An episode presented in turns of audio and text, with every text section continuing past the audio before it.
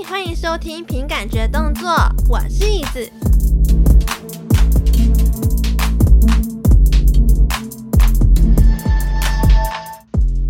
呀，天哪，我太久没有录音了啦！好，我觉得我已经很久没有跟大家讲讲话，而且我已经停更太久了，大家应该是很想要拿刀来杀我了。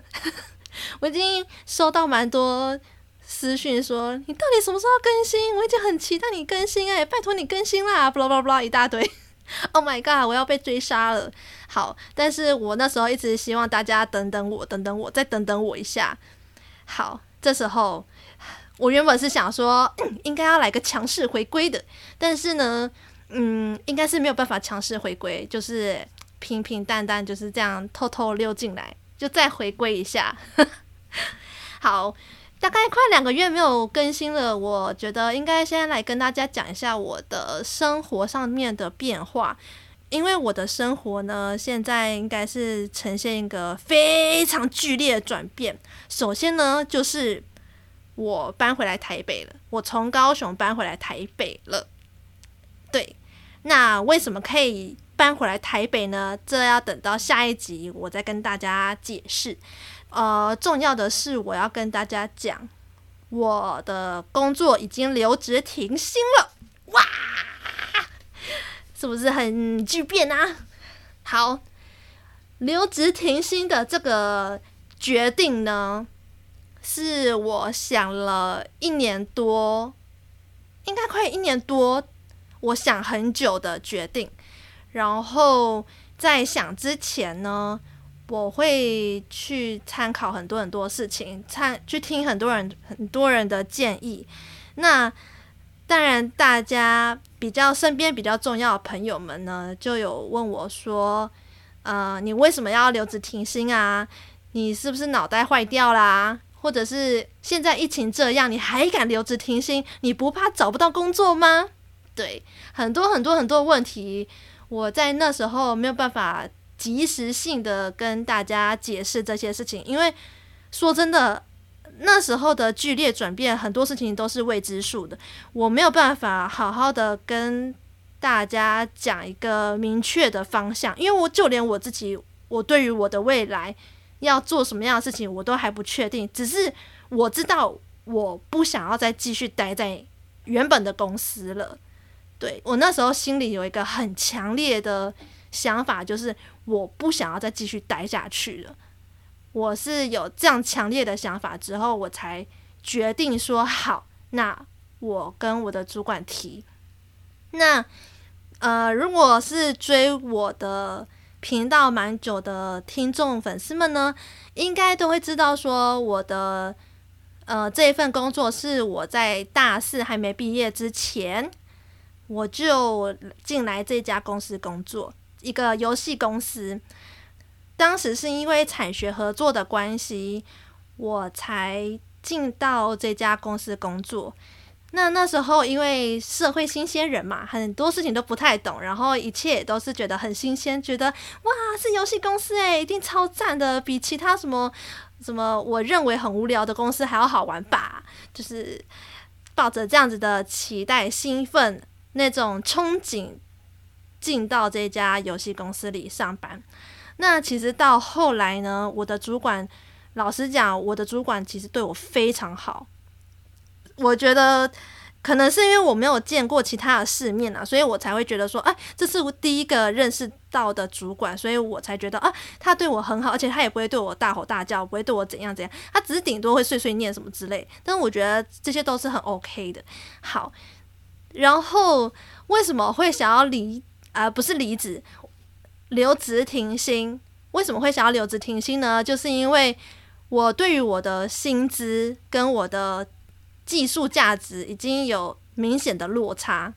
什么意思？就是我觉得我已经在我的工作上的技能已经很熟悉了，然后技巧或者是作品呈现方面，我都觉得我已经。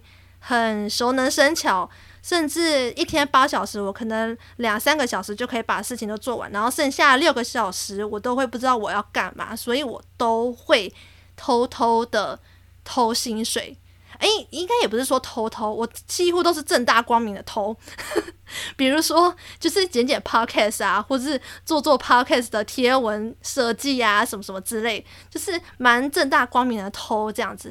然后我就那时候会越来越觉得，我为什么要花那么多时间待在那个公司里面，然后去做这些事情？那我为什么不直接留职停薪，或者是离职就好？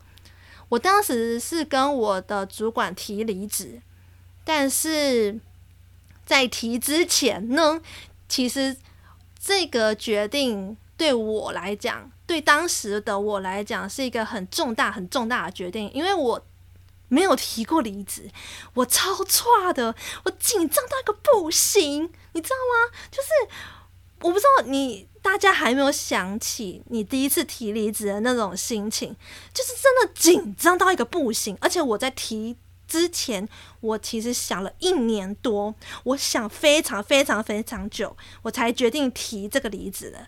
我不是擅自决定，可能脑袋坏掉，突然之间被雷打中，然后就就是直接起床，然后跟主管讲说：“哎。”妈的，老娘今天不干了！我不是呢，我是提，我是想了非常久，然后问过各路人马，听过各个塔罗占卜，或者是呃地球妈妈的建议，或者是可能神明来还来托梦之类的。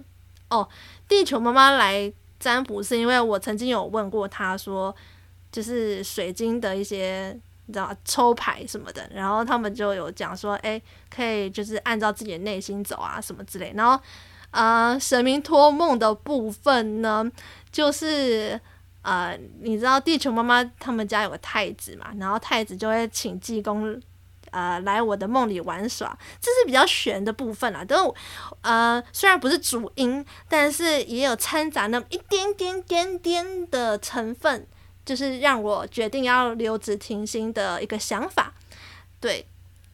然后我提这个想法给我主管之前呢，其实我很记得，就是那一天，我的内心一直告诉我说，就是现在，就是今天，right now，主管来了，然后呢，你给我提，赶快，赶快给我提，你赶快说出口。你知道那些话其实已经。那些字句已经到达我的喉咙了，只差我没有喷出来的那种紧急状态。我就我的内心一直很想跟我自己讲说：“你快点说，说！你为什么不说？”我的内心状态是这样，可是我的表面就是怎么办？怎么办？我一定要讲啊！我一定要讲啊！我真的很紧张啊！不不不要！可是我又一直很想要看。正确的 timing 就是一个好的时机点，然后好好的讲，你知道吗？这是一个有点像是提分手的那种概念。然后我从来没有提过离职，我也从来没有提过分手，所以你知道吗？第一次超紧张的。然后我就想说，看怎么办？怎么办？然后我手一直冒冷汗，然后我内心就一直狂叫，就是想说，快点，快点，快点！你不要再拖了，你一天再拖下去，你就来不及了。一天就拖着一天，你要拖到什么时候？对，我的内心小孩就是这样，一直一直狂叫。然后我就那时候想说，好好好好，我要去了，我要去了，你要我冲一波，我要讲了。结果就等到我主管就是立场性的，诶，例行性的，就是跑来我身边，然后看一下我工作进度怎么样的时候，我就说。嗯、呃，那个，你知道吗？我声音根本就还在抖。然后他说：“呃，怎么了吗？”然后我就说：“呃，就是呃，可能我家里的状况啊什么，然后就希望我提离职，这样就是唯唯诺诺的。然后跟主管聊完整个离职的过程，然后当然他是希望我留职停薪啦。”对，因为他是希望说，在我找到下一份工作之前，至少还有一个后路嘛。因为毕竟现在疫情这么的摇摆，所以 他说希望我可以用一个呃不要那么的绝的方式，就是用留职停薪来好好的去找下一份工作也好，或者是处理家庭状况也好，什么什么之类的。对，那真的有。想要提留职的这个想法，其实有很多很多很多原因诶，比如说，呃，我第一次在这家公司工作的时候，其实只有我的主管只有我一个组员，然后呃，接下来的第二届产学合作就会有新进来的妹妹们。那我其实不太确定是不是因为我很吃醋，还是怎么样？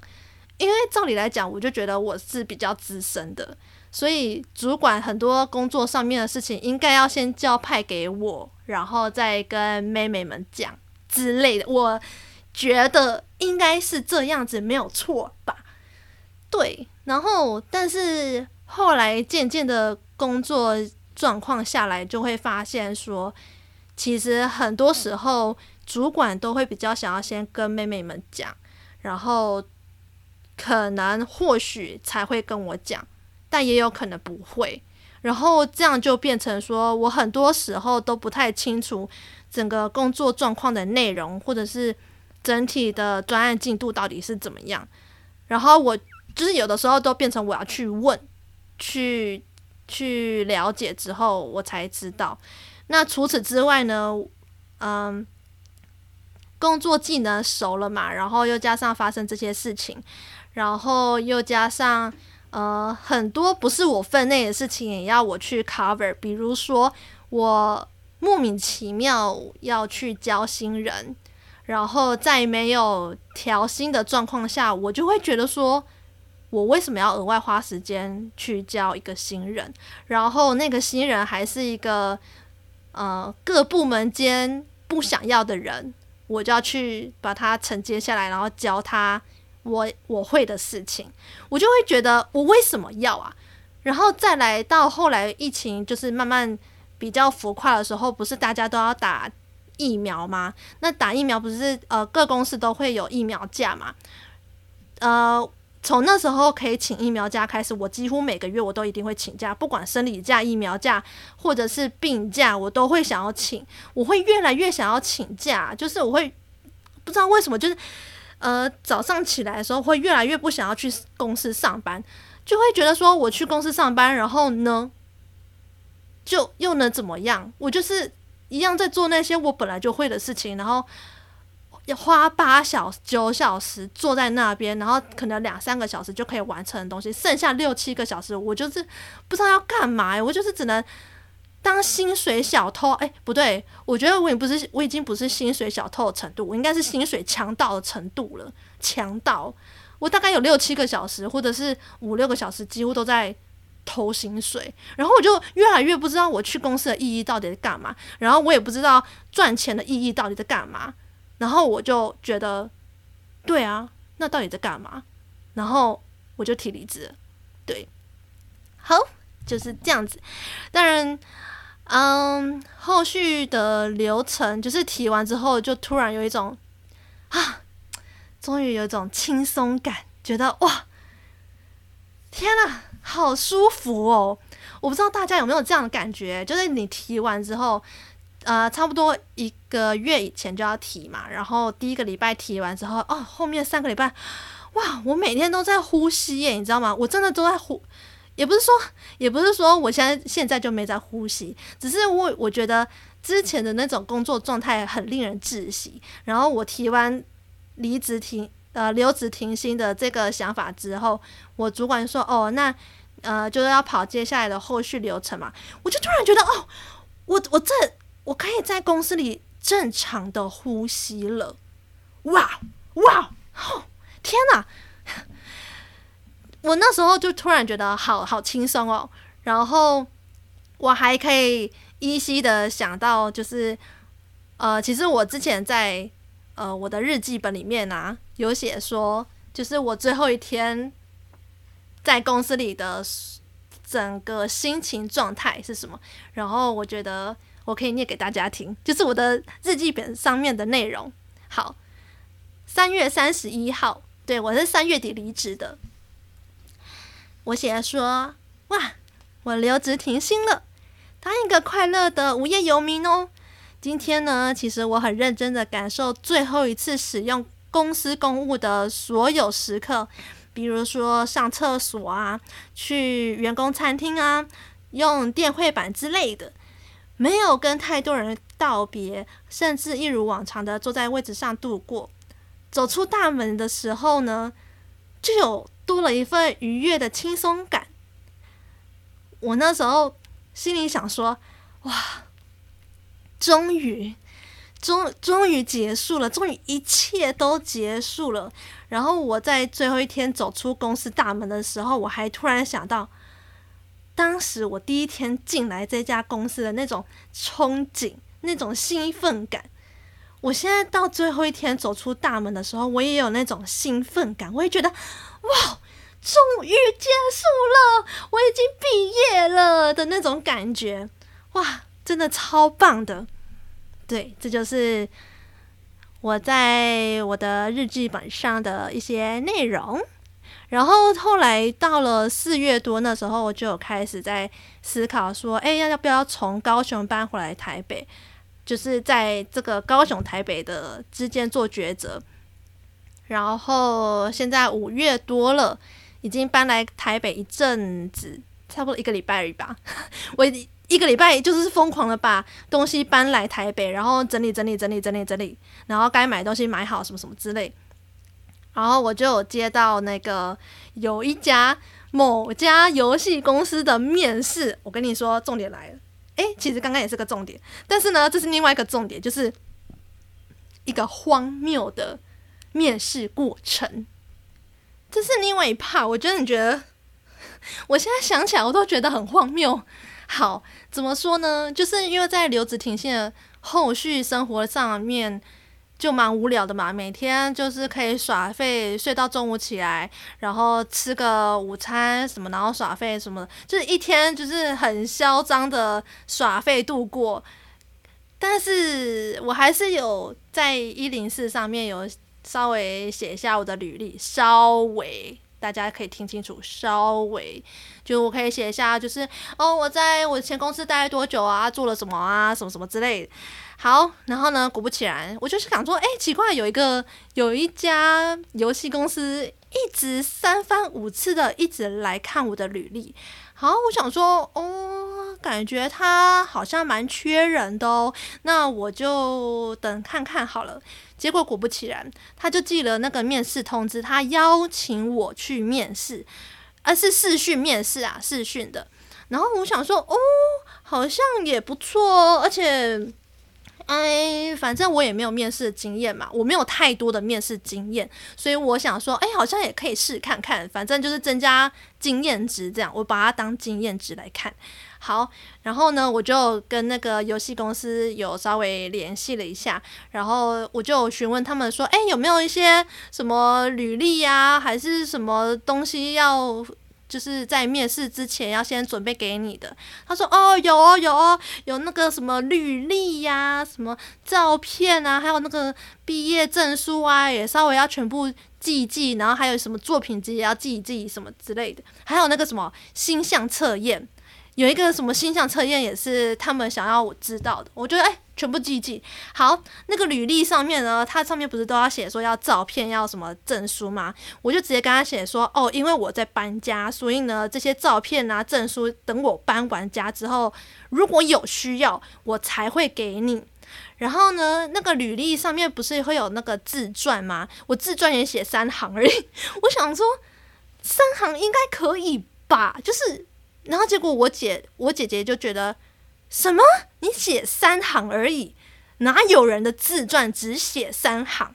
到底是有多嚣张？你才只写三行？你怎么能够奢求那家游戏公司要录用你呀？然后我就想说，反正我又没有要真的很认真的对待这个面试，那有什么关系？而且，而且我觉得我写三行很简、很精简啊，我觉得很赞啊。然后后来。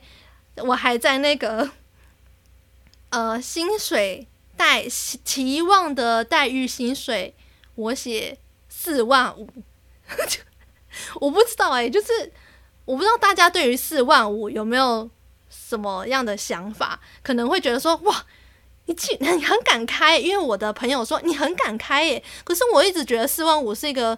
嗯，不是很正常的一个薪水嘛，或者是可能有些人还会觉得太低嘞，什么什么之类。反正我就开四万五，然后。我后来就收到那个通知嘛，就说哎，可以哦，我的主管就是他们那个面试主管觉得哎不错哦，可以来面试。然后我就哦好啊。那你知道那时候我所有东西都已经打包了，就是我的搬家什么都已经打包成一箱一箱一箱的状态，所以我的所有的呃电脑设备啊也都在箱子里面，然后变成说我的视讯。面试只能是用手机在面试。好，我所有的东西呢，都在面试的前一天都先寄给对方，对方公司，他们也都收到喽，也都说没有问题哦。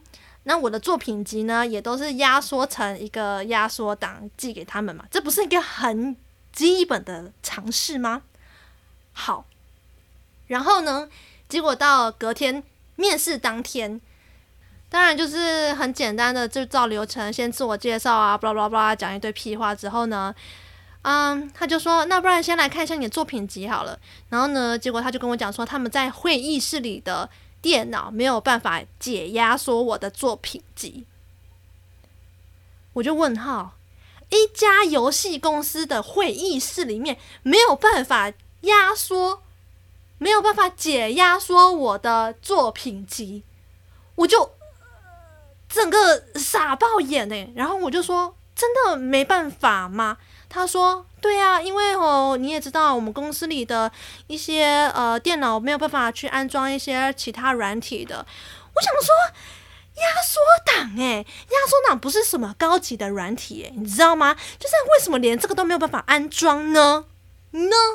然后呢，结果他就说：“哦，那这样子，呃，这样你的作品没有办法看，那你有没有什么其他的方法可以解决这个问题吗？”然后我就说：“哦，是有一些在 YouTube 上面的连接可以让你看一下，因为毕竟是一个公开的作品，可以就是传给他们看。”结果传给他，他又说：“哦。”嗯、这个人物角色是你配音的哦。嗯、我说对啊。他说，可是这不是我们公司要的耶。然后我就说，哦，那你们公司想要的东西应该都是在作品集里面哦。然后他就说：“可对呀，我知道啊，可是这样子好可惜哦，都没有办法先开。”然后我就说：“哦，因为呢，因为前几天可能昨天我已经有先传给你们了。那因为我先跟你们讲说，先详阅过后，对，还是说你要先看过作品集之后再跟我讨论呢？”哇，我真的是 我不知道我哪来的勇勇气可以讲出这些话，你知道吗？然后他说：“哦，那这样子啊，那我先就是，他就开始介绍他们公司有哪些作品啊，什么就是明星三缺一的那个公司啦，但我就不明讲了，好不好？就是做明星三缺一的那个公司，他呢就先跟我讲一下啊，他们做的多厉害啊，什么什么有的没的。我说哦，OK OK，然后他也讲一下他们的福利啊，怎样怎样啊，多好啊什么的。”最后呢，我觉得最荒谬的就是，他还用了一个包装的话术来讲他们公司会加班的事实。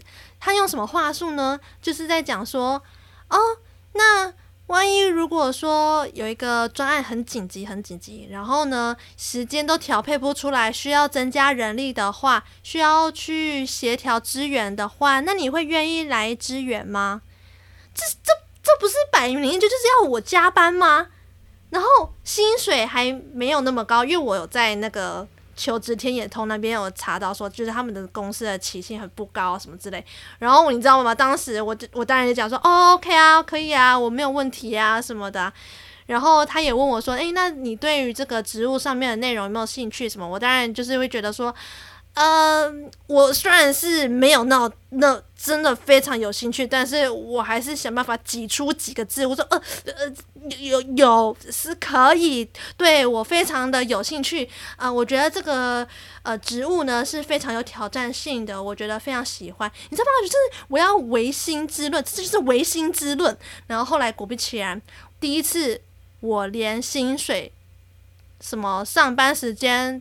几点到几点我都没有问，这些重要资讯我都没有问，我就直接结束掉这一场面试了。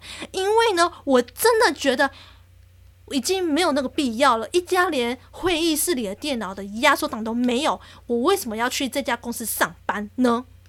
结果呢，我不知道是因为我第一次表现得太好，还是怎么样，然后我就接下来。接到第二次复试通知，我的天哪！我还有复试天资，我以为第一次已经结束，我想说我已经够嚣掰了，已经讲话已经够没有水准，诶，不是，就是讲话已经很没有礼貌了。然后我竟然接到复试天通知，我就说天哪天哪！我接到复试天通知了。好，当然复试通知呢，他们就是更加的。呃，向我确认这个职务上的工作内容啊，blah blah blah，然后呢，就换了一些他们美术部长来啊，什么人资部的那些什么什么主管来呀、哦，我觉得我上我第一次的所有面试的内容，他们应该是都不知道吧，所以他们又各自又再问了我第二遍。然后我想说，难道他们都不会就是相互了解一下他们要面试这个人的各种事情吗？怎么会我要一一而再再而三的讲哦，我家庭状况怎么样，然后为什么要来这间公司上班，重复的确认我有没有理解这个职务上面的工作内容？再来呢，他们就是也是会一直跟我确认说，诶，那呃他们的就是他们游戏公司的公司要规则是什么呀？什么的啊？反正呢，我觉得这整场面试下来呢，两次我都觉得，我面试到我内裤都湿掉了，你知道吗？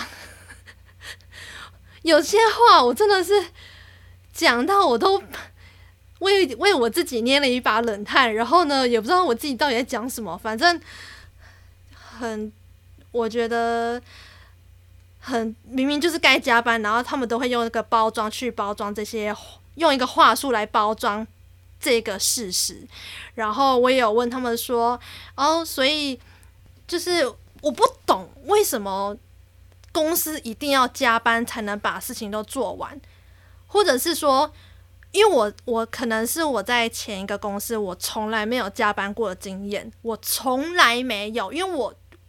我就是觉得说，我可以在我的该上班时间就把事情给做好。我为什么要加班呢、那那呃，如果说专案太赶的话，会不会是那个业务不会谈？那个业务跟那个业务要跟厂商谈的时间，应该是。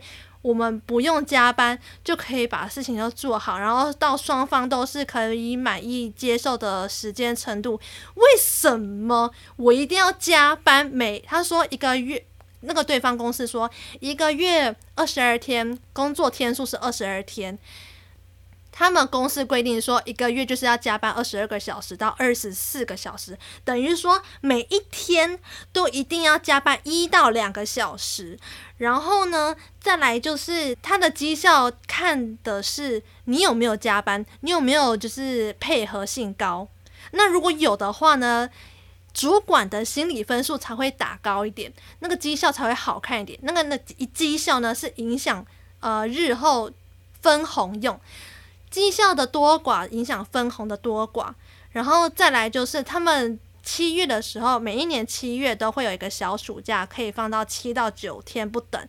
那七天到九天这个天数是怎么换来的呢？就是因为你平常加班加来的，根本就不是公司特别好心的让你放假，好不好？哪一家公司会特别好心的让你放假？不可能，那都是他们自己平常加班加来，每一天都加班一到两个小时，然后还问我说，因为我现在不是搬到新家了吗？然后呢，他就说，诶，那呃，毕竟你已经先租房子了，那如果说，毕竟公司离我现在租的房子比较远，然后他问我说，如果有意愿要邀请我过去跟他们合作的话，愿不愿意？就是。把我现在这一间房子给舍弃掉，然后去租在他们公司附近。为什么要这样子讲？因为这样子的话，我就可以更好使用你来加班了啊！我就想说，干！我现在想完，我就觉得，干！这家公司也太神奇了吧？哇哦，对，然后我就我有直接问那个组呃他们的所谓美术部长，我有问他们说。为什么一定要加班？专案有一定要赶到这个程度吗？因为你知道，就是呃，不是面试到后来都会，就是会至少会问一下面试者说有没有什么问题要回答，有没有什么问题要问的。然后我就超直接的就问到这一题，我就说为什么专案一定要赶到就一定要加班？他可能有点傻眼吧。然后他就说哦，因为。专案就是每个专案都很赶很赶，然后很多人都很希望就是能够尽心尽力的把一件事情都完好，就是完成好。因为呃你自己完成好的部分，你还要再交给下一个人去做下一步的动作。因为很多事情其实游戏是和通力合作的嘛，你就是你很多事情如果卡在我这一关的话，下一面那个单位就没有办法好好的工作。那我就想说，so what？那。不是啊，那那为什么不能就是协调好，就是协调到一个就是不用加班，然后也可以把事情都做好？是是要多完美？是要多完美？我就问，然后我就说哦，是哦，那我就嗯，那我的作品集，因为他毕竟是看完作品集才有那个复试嘛，然后我。我就说哦，那呃，请问我的作品集有符合贵公司的需求吗？就是那个能力程度的部分。他说哦，有啊，就是我觉得是资质还可以，但是呢，因为毕竟领域不同嘛，所以就是还有很多需要调教，呃，不是调教，很多需要调整跟需要训练的部分。对，他是这样讲。然后我就那时候觉得啊，啊，好了好了，反正就这样。但是我就觉得哦，干。我到底是遇到了什么神奇的公司？就是整个听下来，我都觉得很荒谬。对，他们所有的话都不会直接讲，还是有可能是因为我太直接了，所以他们很多话都是用包装程度去包装他们想说的话，然后我就需要去呃拆解、拆解、拆解，然后呢再用。其他已经包装好的话去回应啊？难道这就是社会吗？天哪！现实社会面就是大家都要面夹来夹去，可是又太真实，大家又觉得你很靠北哦。我很靠北，对，没错，我超靠北的。我觉得我整趟面试下来，我都觉得那个公司应该觉得我超靠北，提那什么四万五，还有那个脸提那四万五，然后讲话那么靠北。我不知道哎、反正就这样吧。我是觉得啦，我要是真的收到那个面试录取通知的话，我真的是会疯掉。我真的，我真的是会笑疯哎、哇，我是觉得应该不会啦。我觉得这么疯狂的面试经验应该是不会再有了。我不知道啦，反正因为我现在就是在啊、呃，有事没事就来面试一下，然后写一下履历，什么找一下工作，就是很 chill。我没我还没有很认真的在找工作部分。好啦，反正呢，这就是我这一阵子生活中的一个巨大变化之一，就是我留职停薪了。然后我也讲了一些，就是我在呃留职停薪的前后心得以及过程，然后最后还留了一个。就是分享了一个面试的荒谬经验，好，不知道大家听完会怎么觉得怎么样呢？因为这是我第一次在新家里录音，然后我也不知道这个录音的空间啊，就是呃怎么样，反正我应该剪一剪下，呃就会上线了吧？嗯，大家可以期待一下下一集哦。嗯，下一集应该也是蛮嗨的哦。好，那这一集就先这样子了。喜欢我的。哇，看！我连结尾都有点忘记了。嗯，喜欢我的话呢，可以来我的 IG Action by Feeling 帮我按赞。如果你是用 Apple Podcast 听的话呢，可以留个五星或者是留言。我有什么想法呢？你可以跟我讲。如果你是 Spotify 或是 KKBox 啊、呃、Mr. Buzz 的话呢，也不要帮我忘记点个订阅哦。那我们下次见喽，拜拜。